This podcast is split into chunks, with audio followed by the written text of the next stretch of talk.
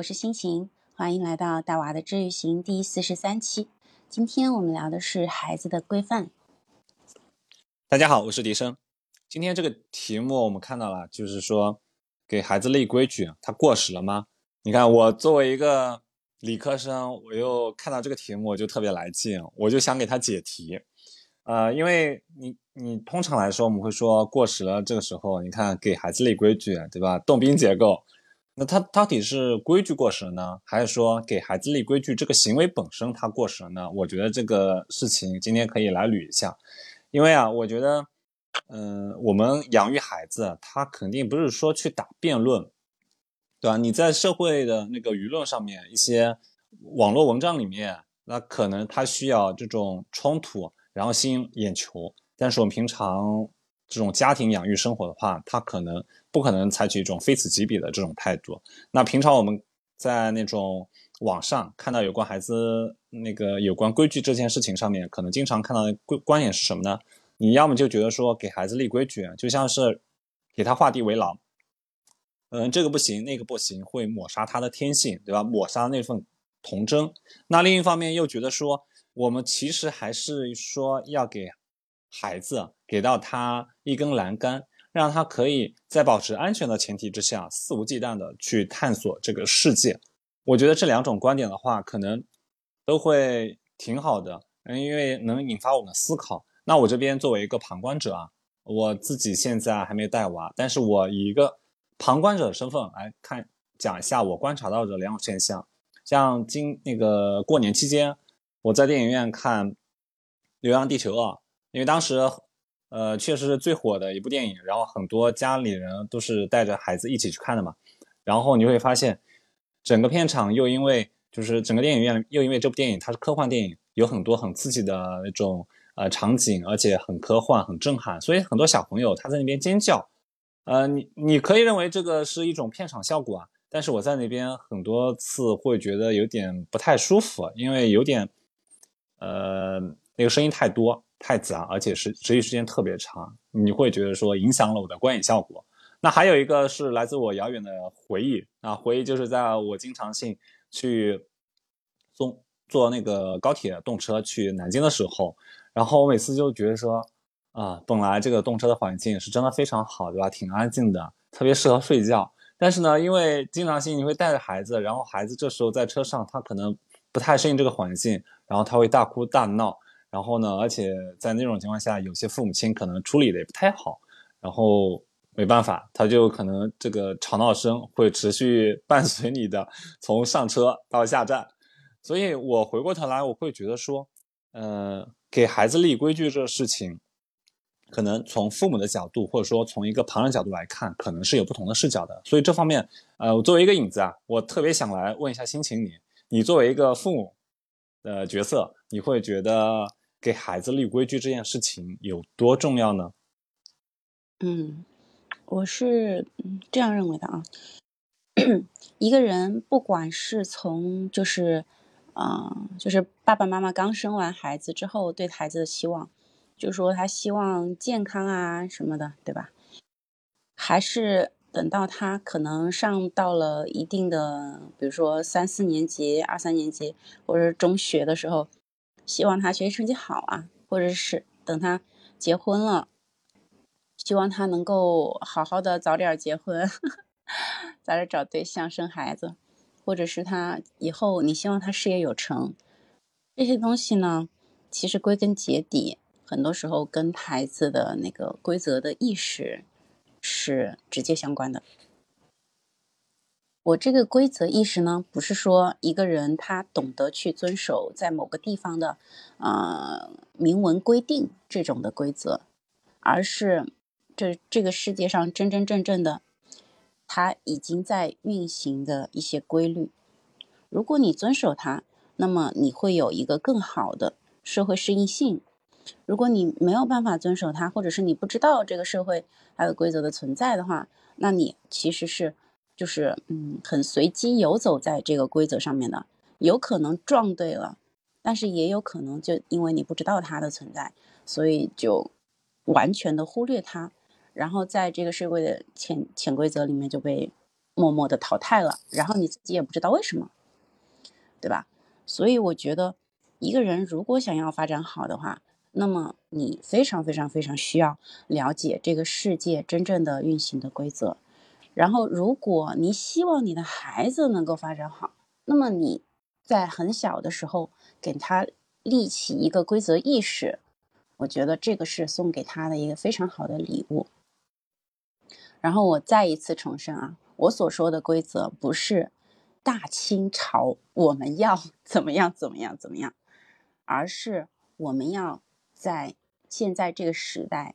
告诉孩子，这个世界现在的运行规则是什么样的，我们应该要有哪些的注意事项，永远不要停留在过去，永远要立足于现在和未来。嗯。嗯，你你这个说的这一段，我是呃非常有启发，因为你说到了一个很重要的字眼，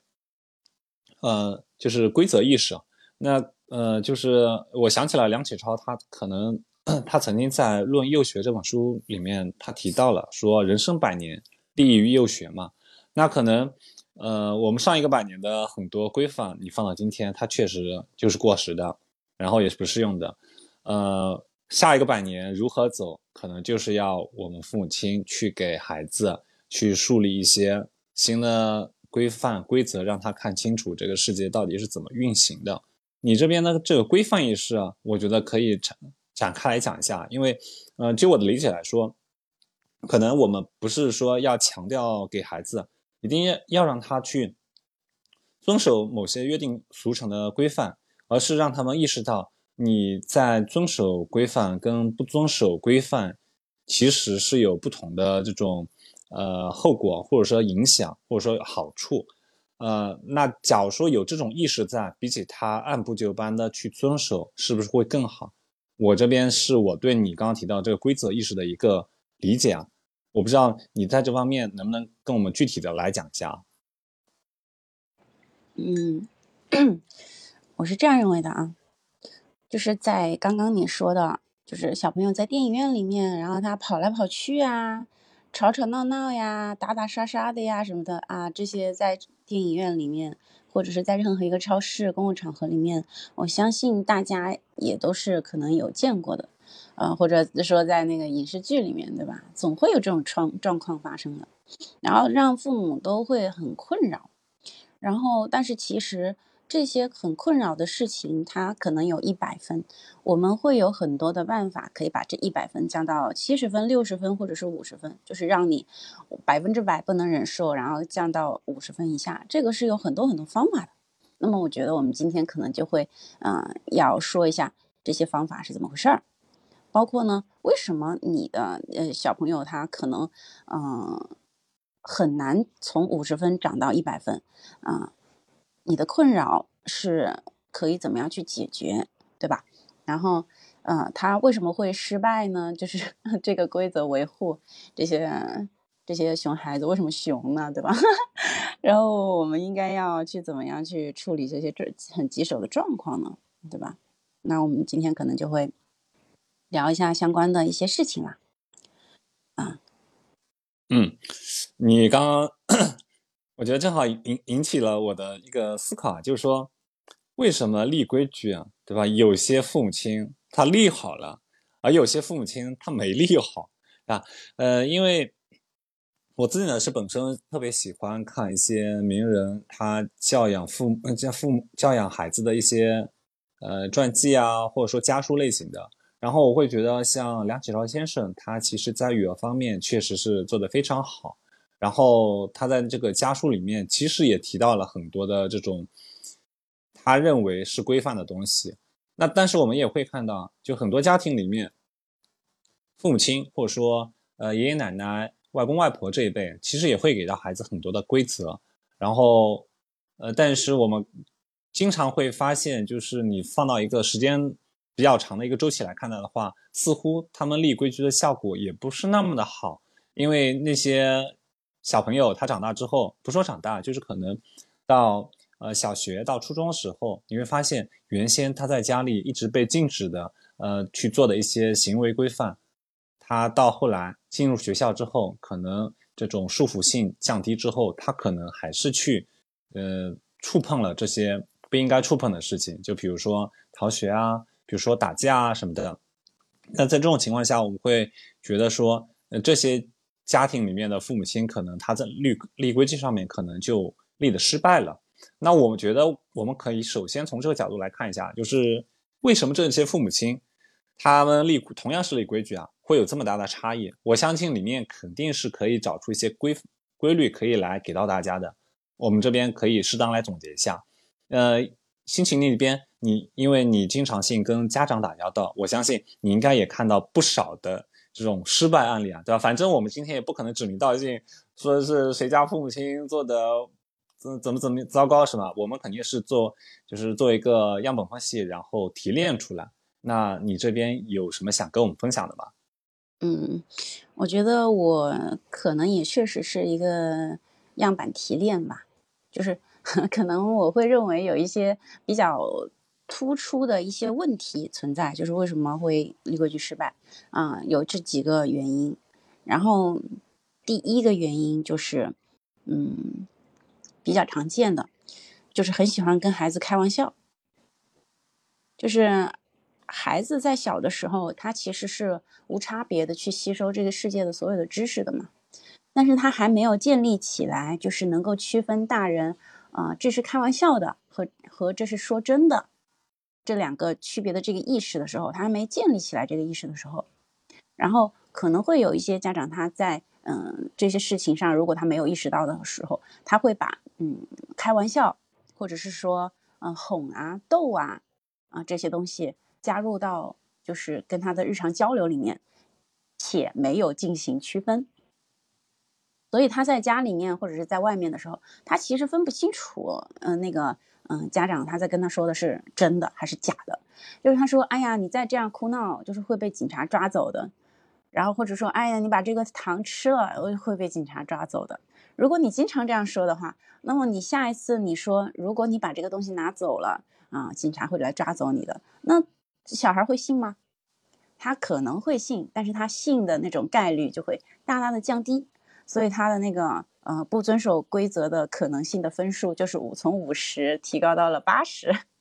对吧？所以这是第一点，就是如果你希望你的孩子能够。遵守规则的话，你要记得，嗯，在很关键的事情上面，一定要少跟他开玩笑，包括过马路的关于安全的东西，然后。嗯，关于一些很重要的社会规则，就比如说不能拿人家东西，会尤其是在不能在那个监控下面去拿人家东西，对吧？就看到，就是就是有个小朋友，他是他是有点大了，不是特别大了，然后有有点，然后他在监控下面拿东西，然后他的妈妈就跟他说说，不要在监控下面拿东西。我，你这个太，我觉得这个太误导了。啊，就是这个是一个我见到的一个真实的一个案件，然后他突然就是觉得，我觉得很好玩，你知道吗？我觉得这个规则，但是那个小朋友依然不相信他妈妈的规则，依然要拿到往自己口袋里面塞，然后我就觉得这个事情就很搞笑，你知道吧？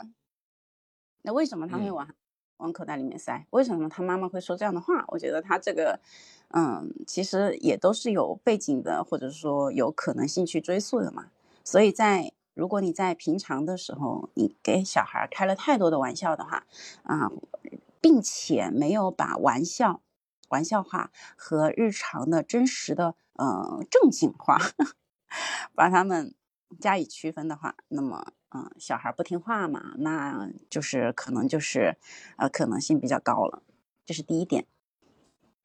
不开玩笑啊，我们不开玩笑。第二，我觉得，嗯。很多时候，就是会有一些家长特别担心，就是，嗯，我我见到过有一些家长，他是比较害怕给别人添麻烦的那种啊，就人特别好，就特别怕，就是说，哎呀，嗯，你这个不礼貌，嗯，就是，哎呀，你拿了人家东西，呃，或者是，哎，过不去拿了东西这个坎儿了啊，我是，就是会特别害怕给别人造成困扰。当然，给别人不给别人造成困扰，这是个非常好的一个美德啊，我是特别提倡的。嗯，但是与此同时呢，他也讲究，我觉得在于比较小的孩子里面，他也是讲究一个分寸的，就是你他太希望孩子能够事事都不给别人造成困扰，但是有的时候可能嗯会超过了小朋友他能够承受的范围嘛，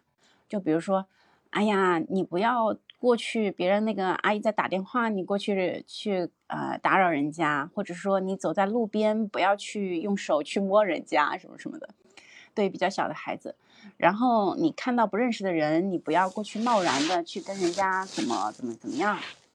呃，会有一些家长他会呃特别的恪守他认为他需要遵守的这个规则，这个时候呢，嗯，小朋友会。有的时候，虽然说这些事情他长大了之后，他一定会知道，就是这些啊，大人之间的分寸，大人之间的界限，大人之间的这个啊，就是我们不会拉到台面上面来讲的那些潜规则。虽然我们长大了之后肯定是会知道的，但是对于小孩来说，有些事情啊，他很难理解。就比如说，为什么那个叔叔跟阿姨，那个新来的叫来我们家的阿姨来了的时候，我要过去，我不能过去，就是有一些 规则是吧？不能打扰人家谈谈恋爱什么的。就是他为什他不知道，但是他长大了，自然而然他会会就是到了那个理解能理解的那个程度之后，他会理解。但是现在他是很难理解的。然后这个时候呢，嗯，有一些家长，我觉得他会嗯非常非常的好，但是对别人非常好，但是。可能会伤有一点点伤到自己的孩子了，误伤到自己的孩子了，就是自家的孩子可能就会嗯受到了过多的约束，有些约束他这个年纪他可能是没有办法做到的嘛，就是不给别人造成困扰，或者是说不做一些就是嗯就是他这个年龄段就是比较天性天然的事情，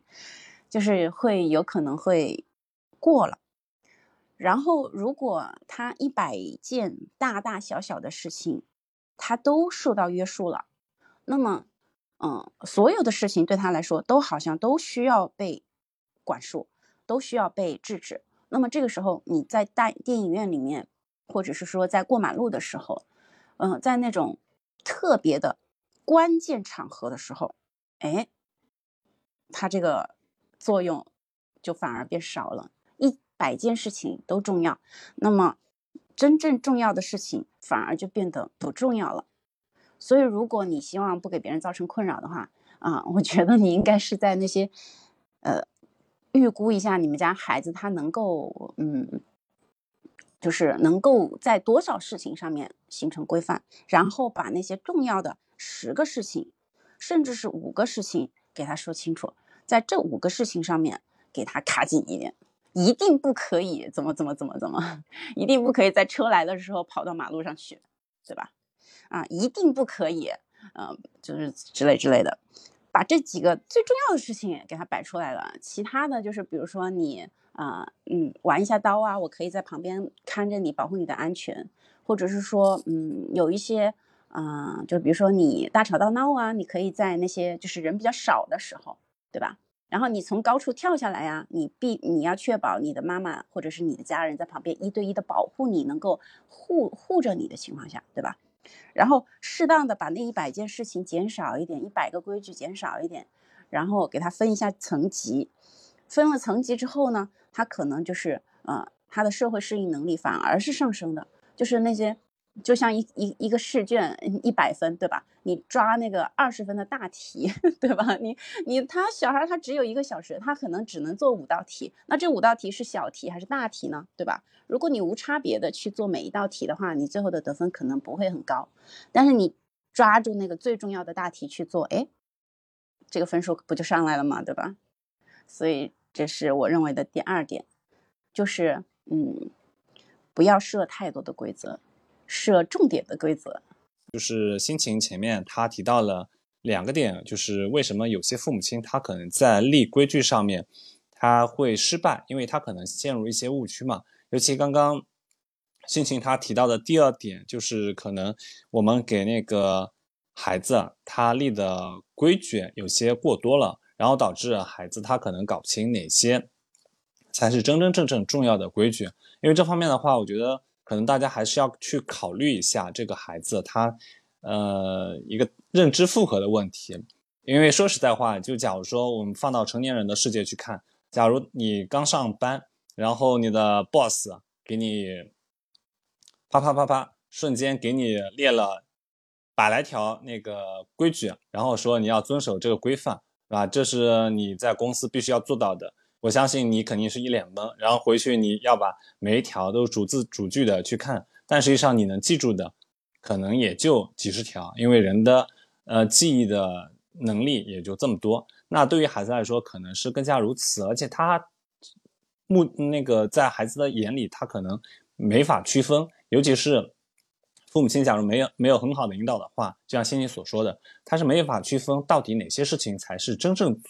重要，而且是我现在必须得去学会做的一些事情。那很多时候他只会根据时间顺序，那个比如说妈妈今天跟我讲了，呃这三点，好，那我今天这三点记住一下。然后紧接着后面，他妈妈又跟我说了两嗯三件件事情，那这三个我要做，但是可能你这样子每天几条几条给他那个增加的话，可能最开始他又会忘记了，所以我觉得这一点的话，大家可可以还是要注意一下。呃，我觉得心情可以继续我们之前的话题，就是呃下面应该要第三点了，对吧？嗯，对。当第二点是重点规则突出，其实它有一个原因是因为。嗯，刚刚迪生说过的是认知负荷嘛？因为我们人类大脑呢，因为受制于工作记忆的广度，你一次最多只能记四到七个事情。然后像小孩的话，一次记最多四个事情就已经非常了不起了。所以如果你一次给了他十件事情，那么他十件事情里面必然有六件事情他是完不成的，他是大概率完不成的。需要别人去提醒完成的，所以啊，你不可能时时刻刻二十四小时贴身的去给他提醒嘛，所以你就给他告诉他最重要的那几件事情放在那四个事情里面就行了，就在他的工作记忆广度的这个范围里面，不要超过太多了。嗯嗯嗯。然后第三点呢，就是很多的规则啊，为什么我们设立规则会失败？对吧？嗯，很多的规则它是不合时宜的，对吧？它为什么会不合时宜呢？嗯，其实这个事情是，嗯，很多时候大家知道这个事情不合时宜，但是不知道为什么不合时宜，以以及就是，嗯，我是不是应该在事情发生的当时去提醒他去立这个规则，然后才合时宜，对吧？其实合怎么样合时宜这个事情，它是一个相当于是一个正确的废话吧？我觉得。啊，那我觉得第三点和第四点就重点讲一下，怎么样把这个规则变得合时宜。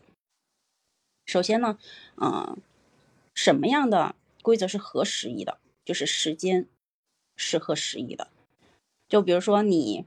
嗯，小朋友你在两岁的时候和在十岁的时候，在大清的时候跟二十一世纪的时候的规则是一样的吗？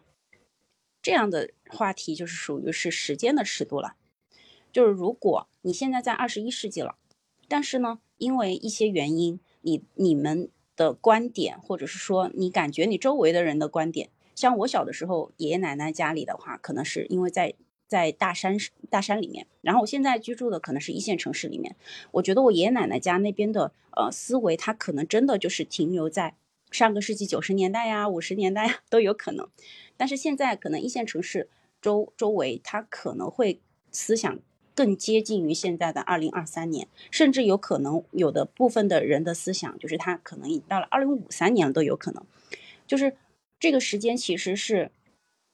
根据你周围的人的范围的不同，他所能够认可的规则是不一样的。你想一下，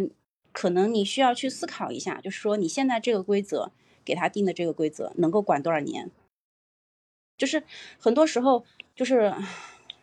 嗯，我觉得这个。这个事情，嗯，每个家庭他可以内观一下自己，就是你跟这个外界的时间它是匹配的嘛，对吧？嗯，当这个话题说的有点大了啊。然后第二点就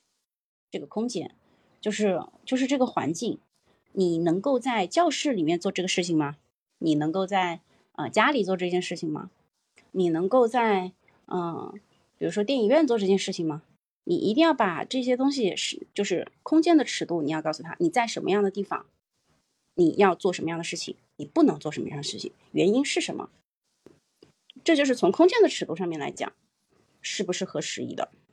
对吧？然后第三个就是人，像我们家小朋友，他可能会，呃，我可能在会很小的时候会就会跟他一起，就比如说我们上一集聊过的，我们会一起看广告，呃，不同的人，他跟你说话的意图是不同的，对吧？呃，商家跟你说的话，他是为了什么？那个店里面售卖的东西的阿姨是为了什么？然后电影院的工作人员他这么说是为了什么？对吧？你要知道你在不同的人的面前，你要怎么样去合时宜的话，其实这个也是要告诉他的。我从来都不要求一个家长告诉你的孩子，你应该要在什么时间点对什么样的人说什么样的话。我觉得这个是非常非常的啊，就是停留在这一刻当下的时间的行为，它不是一个能够管很长时间的一个规则。但是呢，如但是呢，如果你把这些背后的东西给他捋清楚了，相当于你不是给他一条鱼，而是给他了一个钓鱼的方法。就是你为什么在这个时间你可以玩，在嗯晚上十点钟你就不能玩了，因为它不合时宜了。为什么你在家里面可以抠鼻子，但是你 在公共场合面前你抠鼻子，妈妈就会觉得很尴尬。这个空间，然后这个人物。就是为什么有些话你可以跟妈妈说，可以跟爸爸说，但是你不可以跟你们班上的老师说，对吧？有一些事情是比较我们可能我们家庭内部的一些事情，那么这些东西都是一些在制定规则的时候，你如果没有把这个背后的原因告诉孩子，不开玩笑的告诉孩子的话，他理解不了这个规则的意思，理解不了这个规则的意图，他不知道这个规则真正的。东西是什么？代表的东西是什么？就你给他说的话，他听了却没有理解，那相当于就是没听嘛。那你说了就相当于没说嘛，对吧？所以呢，就是这个是嗯第三点，入乡随俗。你在哪个乡，你要用什么俗，对吧？你要把最背后你在这个乡给他指出来。你是在这个村儿里，你不是在这个市里，你不是在这个月球里，对吧？你用什么样的规则？你你用什么样的意识？嗯，你去面对这个环境，对吧？你已经到了这个乡里了，你要用这个乡的风俗了，对吧？这个是不合时宜。第三点，一定要告诉他什么样的东西叫时宜。如果你不告诉他，他就没有办法去 入乡随俗。所以说，这也是。嗯，为什么不遵不遵守规则的这个分数哎降下来的原因之一了？第三点重要的原因，然后第四点重要的原因就是，嗯，小孩的情绪，还有他做的这个事儿，这个是我觉得第四点很重要的事情。很多家长他其实啊并没有发现，就是同样在做一件事情，包括他自己跟家人的时候，就比如说我跟我老公在沟通的时候，如果我老公他是一个技术直男。我在跟他说，哎，我们今天一起去呃哪里哪里郊游，然后他可能认为的是，哎，这是一个很重大的任务，我的老婆要给我安排什么什么，一二三四五六七八九，我要带什么东西，然后他一顺的捋顺，他把这个当做一个军事任务，一个直男式的思维嘛，军事的任务去一二三四五步骤的去严格执行，如果其中哪个步骤没有执行的话，他就会很焦虑。那么这件这个事情对他来说是一个什么样的任务呢？对他来说，可能就像是一个数学题。但是这个事情对我来说是什么呢？这个任务对我来说呢？这个任务对我来就说啊，我们就是老狼老狼几点钟向左走，向右走，就是一个很随机、很欢乐的、很任意的事情。如果你们的思维在达成这件任务的时候没有匹配起来，你们是。不在同一条线上面去沟通的，所以，嗯，如果你们想要在呃规则上面统一一致的话，你需要跟孩子把任务，还有他的这个任务所携带的情绪给他捋一捋，说，哎，我现在是在上课的时间，在上课的这个任务，你在教室里面，你你现在要完成的是你学习的身份。而不是在游乐场在游玩，对吧？那么把这个任务和这个所所背后携带的一些情绪的一些信息给它拆解开来之后，你再去跟他协调说你为什么啊？你在这个事件里面，同样我们在就是郊游这件事情里面，为什么你呃在那里很紧张？就是呃带了刀没有？带了肉没有？带了砧板没有？带了烤盘没有？而我却是在呃那里跑来跑去的，去嘻嘻哈哈的，对吧？你会认为我为什么没有？啊，没为什么没有去检查那个烤盘呢？你可能会认为我为什么还在那里唧唧歪歪的不去游玩快乐呢？对吧？就是有的时候不遵守规则，是因为你们背后对任务的理解是不同的。你们对任务的理解的不同，也代表了你们所携带的情绪是不同的。你们认为自己要执行的，嗯，你你要你的身份，你现在要做的事情，你的角色是什么的，是不同的。如果你在这个地方没没有跟孩子就是达成一致的话，那么他跟你的理解是有偏差的。他想要遵守的任务，比如说他在遵守他艾莎的任务，比如说艾莎是在干什么呢？艾莎是在履行一个在一个加冕仪式上面履行一个女王的职责，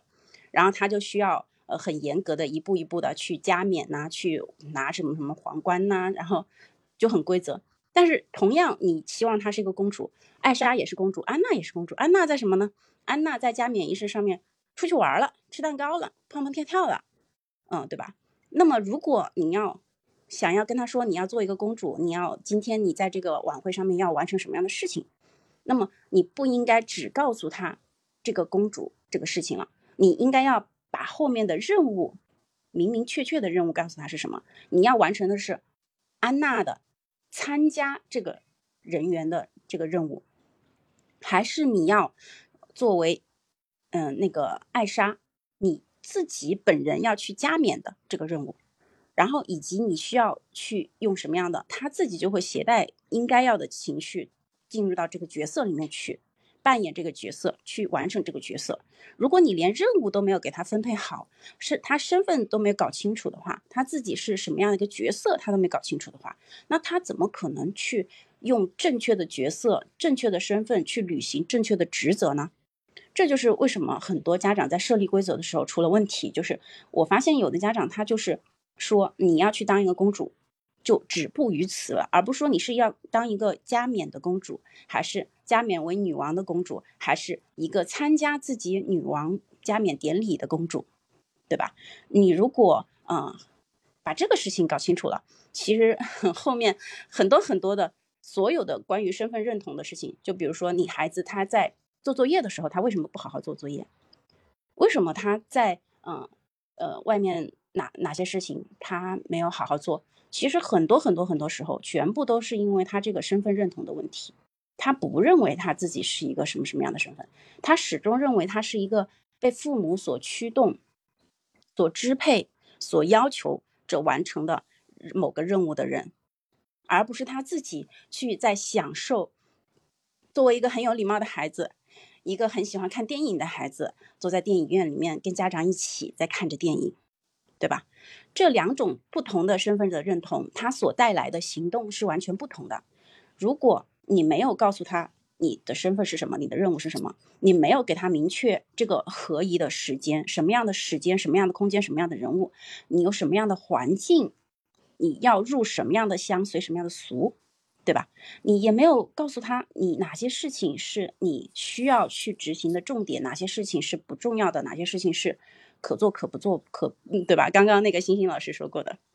你也没有给他重点突出规则，你有经常跟他开玩笑，经常说：“哎呀，我这个啊，你要是不把这口饭吃完，警察就来抓你了，对吧？”如果经常做这五件事情，经常做这刚刚以上说的这五条的话，嗯，那怎么可能会有一个非常非常有规则的孩子呢？对吧？他可能会在其他的。因为他可能比较聪明，他可以观察、模仿到别人的一些嗯好的方法。但是如果这五条他没有做好的话，条条都是扣大分的，就是一百分的满分，他能够遵守规则的一百分的满分，这五条一条给他扣十分，十十条扣下来，哎，他肯定就不及格了。所以如果想要嗯想让孩子守规则，那首先你的规则背景，你的规矩的背景就一定要很明确了。大清已经亡了，对吧？二十一世纪了，对吧？我们时代应该要顺应这个时代了，对吧？人都是站在过往的人已经验证过的答案上面往前再走一步。我们已经前面有很多很多的规则，很多很多的答案了。我们现在就是要站在这些已经告诉我们的脑科学的知识，已经告诉我们的心理学知识。已经告诉我们的经验的一些知识，一些的总结，一些比较科学的知识，而不是就是看似科学的知识。站在这些事情的上面，往前再走一步，给我们孩子 带来更好的发展。我们希望他是做一个健康的、身体健康的、积极的、心理积极的，然后适应社会的，能够在这个社会上有一席之地，能够适应现在的这个环境，与现在的这个时代相匹配。而不是，对吧？而不是还活在过去。我们一定要活在现在和未来。嗯，这是我今天要说的。嗯嗯，你刚刚说的这一段啊，真的好有深度啊！我忍不住想感叹一下，为什么呢？尤其你说的最后一点啊，最后一点就是从时间、空间、人物、任务、情绪这几个点切入，然后我突然想到。呃，就是波伏娃他在《第二性》里面所在那他那个《第二性》那本书的序言里面所提到的，就很多时候，可能女孩子成长，她是要经历不同的阶不，她在不同阶段其实是有不同的那个社会规范来去规训他们的。可能在她小时候的时候，那个父母亲普遍是希望他们的女儿成为一个公主，然后可能会用一些公主的一些规范去训练她，去要求她。然后呢？等到他们，呃，比如说上大学，然后步入社会之后，发现他们要切换成不同的规范去进行，因为那时候他们会发现这个社会不是认为他，并不认为他们是公主，只是觉得他们是很普通的女性角色。所以在那时候，他从小到大的所接触到的那些有关自己是公主这个信息所对应的那些规则，其实已经不成立、不成立了。所以我觉得你刚刚那个说的真的非常好，就是可能我们讲很多时候这个父母亲他立规矩为什么会失败啊，很有可能就是说他作为出卷人，他出卷人出的题目这个本后本身就是出现了问题，对吧？可能有些是前后不一致，有些可能是呃题目出的就是一道题目里面设置的规则特别特别多，对吧？你要求孩子用。什么五六十种解法来解这道题目，然后你设置的前置条件太多，那他也不会做，无解，他宕机了。所以我觉得就是刚刚最后一点，我觉得我在这边其实记了好多的笔记，我觉觉得讲讲的真真的非常好。然后再讲到那个核十一这个事情啊，我就想到了说，可能很多，尤其在呃二三线城市的家长可能会有这种体会啊。当然，当然一线城市其实也有这种，就是。呃，有些孩子啊，他可能不断的是要在，呃，城区跟那个乡村这种不同的环境之间切换的。因为我自己身边就有很多这样例子啊，不管是我的亲戚还是我的朋友，可能他们平常的时候，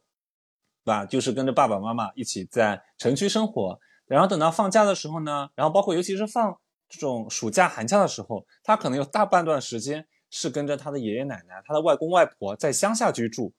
然后你会发现，就是城乡这种，呃，对孩子的规范上面就有很大的出入。有可能，呃，在城区里面要求的一些规范，但在那个乡村里面，他确实不需要这个规范了。然后我觉得可能这方面确实也会给到孩子一些迷惑吧，因为他似乎要在两套不同的这种规范之间切换。当然也不可能，我我也不是说这个两套规范完全就是对立的、不相容的。那实际上可能只是一些。个别的，就是前面心情你也提到了嘛，就是有些，呃，就是我我记得是我们前几期里面就是提到一个例子嘛，就是可能乡村的，尤其是以前那种农村的，呃，老年纪大的人，然后他们可能对餐巾纸的使用，就跟我们的想想象中是不一样的，可能他会把那个餐巾纸除了用来就是擦嘴以外，它可能还会有其他的清洁作用。但是可能我们去教育孩子的时候，肯定会说这个餐巾纸就是用来，对吧？擦嘴的，你饭后要擦嘴、擦手，然后其他，然后就紧接着你要扔到垃圾桶里面去。但是可能在乡下的时候，这就是另外一种规范。当然，现在这个规范确实也过时了，我这边要澄清一下啊。所以我觉得，呃，今天我们，呃，相当于是大概给大家讲了一下我们。所谓的给孩子立规矩，到底是要立怎么样子规矩，以及为什么父母亲在给孩子立规矩的时候可能会失败，也相当于是做一个引子。因为我们还有下期，下期的话可能我们会给到一些更加具体的例子，更加具体的方法。但不管怎么说，我觉得今天上篇至少是把一些话题给讲透了，尤其是刚刚心情这个最后一点，就是孩子。呃，就是要在不同的时间、空间、人物、任务、情绪这里面去做到让孩子能够理解他自己的角色这一点。我觉得可能很多父母亲确实都没有想过，因为他们想象的是自己的孩子未来能够成为什么样子的人，他们当然是想过的，对吧？成为一个呃功成名就的，然后事业有成、家庭和睦，对吧？我们都有这样的愿景。但是你具体给他是什么角色呢？可能我们没有具体的想过，我们的参照标准可能只是别人家的孩子，或者说我们看到的比较优秀的孩子，对吧？我们可能看到了，嗯，谷爱凌，觉得她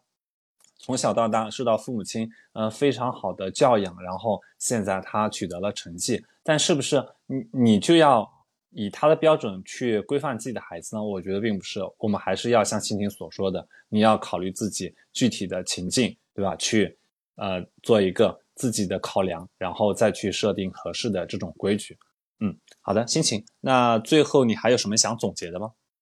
嗯，希望大家都能够找到自己的扣分点，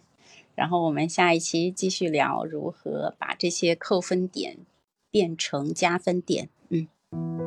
嗯，好的，呃。希望大家能够成为一个合格的出卷人吧，对吧？呼应一下习大大主题，对吧？这个时代是出卷人，我们是答卷人。现在你想想看，你成为父母之后，你居然有资格成为一个出卷人了，对吧？我们一定要好好出这份试卷，对不对？